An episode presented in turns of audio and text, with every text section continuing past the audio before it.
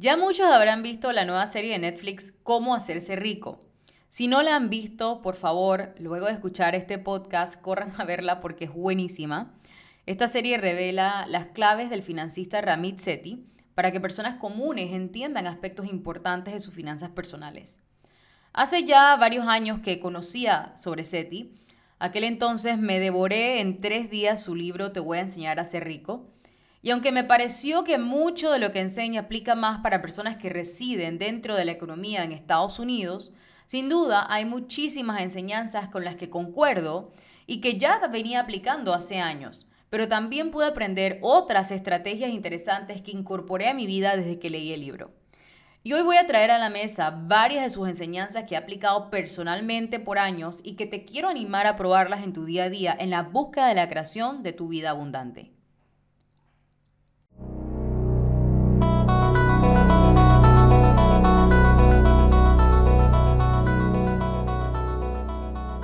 Hola, soy Sofía Rodríguez, coach financiera y asesora de inversiones. Si quieres aprender acerca del manejo del dinero para lograr unas finanzas personales saludables, en un idioma sencillo, práctico y sin tabús, estás en el lugar correcto. Este es el podcast de Finanzas con Sofía. Empecemos. Ramit dice algo en su libro que me encanta y dice que hay un límite para lo que puedes ahorrar, pero no hay límite para ganar más dinero. Quiero decir que tu ingreso es la herramienta más poderosa que tienes para crear riqueza. Y de eso vamos a centrar el episodio de hoy.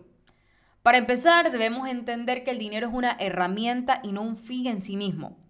El verdadero valor de los billetes y las monedas que manejamos a diario radica en su capacidad para brindarnos o abrirnos puertas o brindarnos también el tema de opciones, oportunidades. Por eso es esencial tomar control de nuestro dinero en lugar de permitir que nuestro dinero nos controle a nosotros. Pero ¿cómo sabemos que el dinero nos está controlando en lugar de que nosotros lo controlemos? Por ejemplo, cuando vivimos de cheque en cheque o como se dice de día de pago en día de pago quincena en quincena. Cuando una persona gasta todo su salario antes de recibir el siguiente, se encuentra en una situación de vivir de esta manera. Aquí el dinero controla las decisiones de vida de la persona porque cualquier gasto inesperado causa estrés financiero o ya la persona entra en un caos. Otro ejemplo es cuando tenemos deudas de tarjeta de crédito. Si solo estás haciendo el pago mínimo cada mes, gran parte de tu dinero se destina a pagar intereses en lugar de reducir el saldo de la deuda. En esta situación se puede sentir que el dinero te controla porque estás constantemente tratando de ponerte al día con los pagos. Otra forma es cuando haces compras impulsivas sin planificar.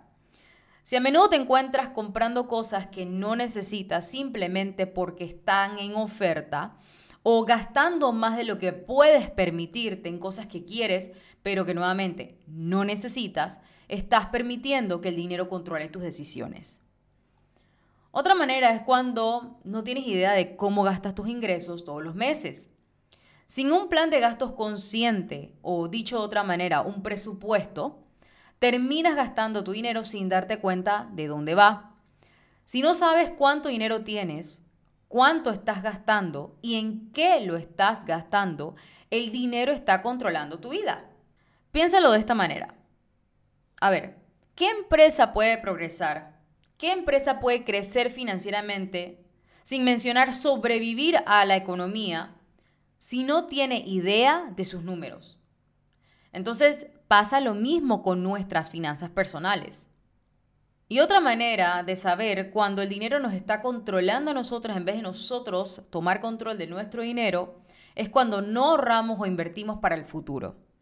Si no estás poniendo dinero a un lado para el futuro, ya sea en una cuenta de ahorros o a través de inversiones, estás permitiendo que tu situación financiera actual controle tu futuro financiero. Y aquí es donde entra la educación financiera. Y aquí es donde entra la educación financiera. No podemos controlar lo que no comprendemos. Por lo tanto, es esencial aprender sobre finanzas personales, sobre inversiones, ahorro y cómo funciona el dinero en general. En este sentido, el ahorro es la herramienta vital en nuestro viaje hacia la riqueza. Ahorrar significa preservar una parte de nuestro ingreso para el futuro. Voy a repetir eso. Ahorrar significa preservar una parte de nuestro ingreso para el futuro. Pero no solo se trata de poner dinero al lado, no. Se trata de crear capital, de acumular un cúmulo de recursos que podamos invertir para generar aún más riqueza. Este es el concepto del págate a ti mismo primero. Antes de gastar en cualquier otra cosa, aparta un porcentaje de tus ingresos para tu futuro. Esto no es egoísmo, es responsabilidad.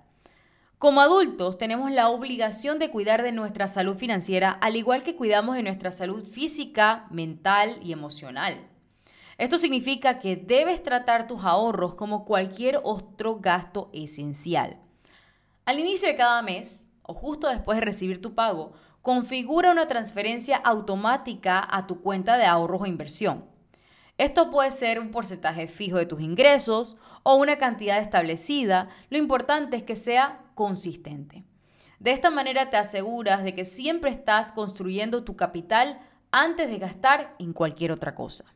Pero recuerda, ahorrar no significa privarse de todo.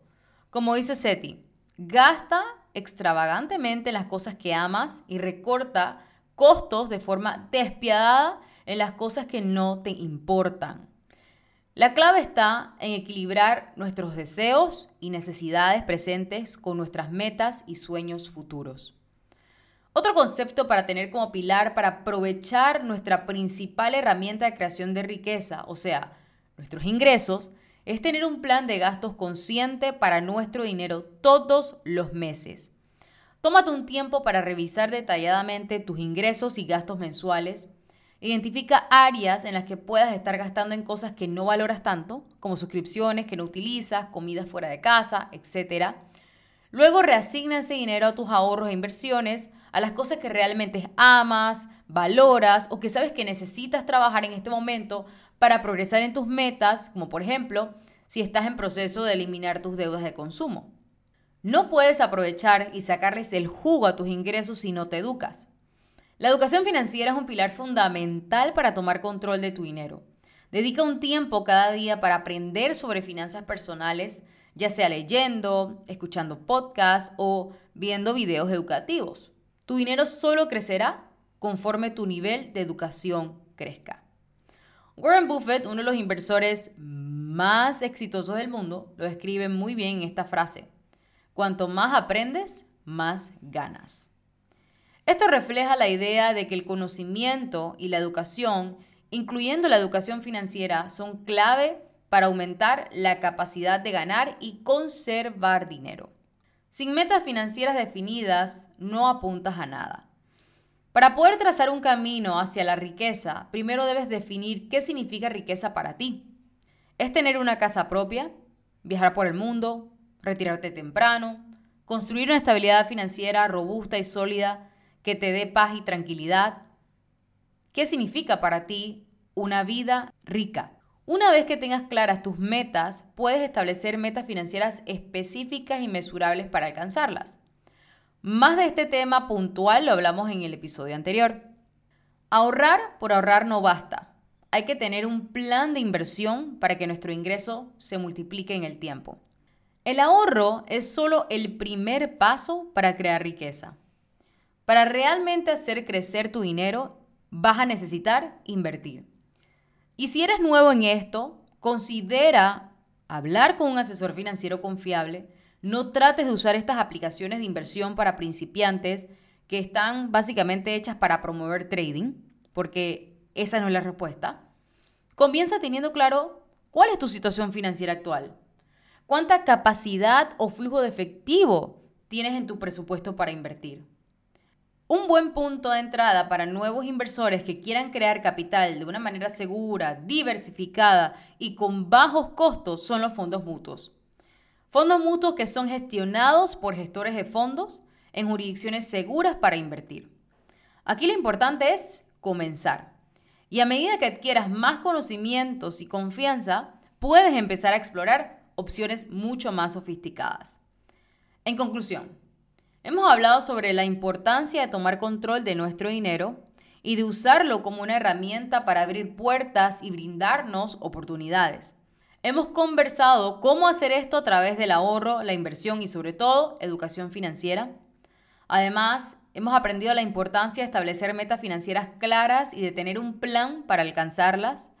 Hemos visto también lo importante de ahorrar, invertir y cómo hacerlo de manera efectiva principalmente. El viaje hacia la riqueza no es un camino sencillo o rápido. Esto requiere disciplina, planificación y un compromiso constante con la educación financiera. Pero la recompensa es la independencia, la seguridad financiera y la capacidad de vivir la vida que deseas en tus propios términos. Mi mensaje es que hagas que tu dinero trabaje para ti y no al revés. Y esto es algo que puedes hacer con poco o nada de esfuerzo teniendo una asesoría adecuada. Espero que este episodio te haya proporcionado algunas ideas y estrategias que puedas aplicar en tu vida.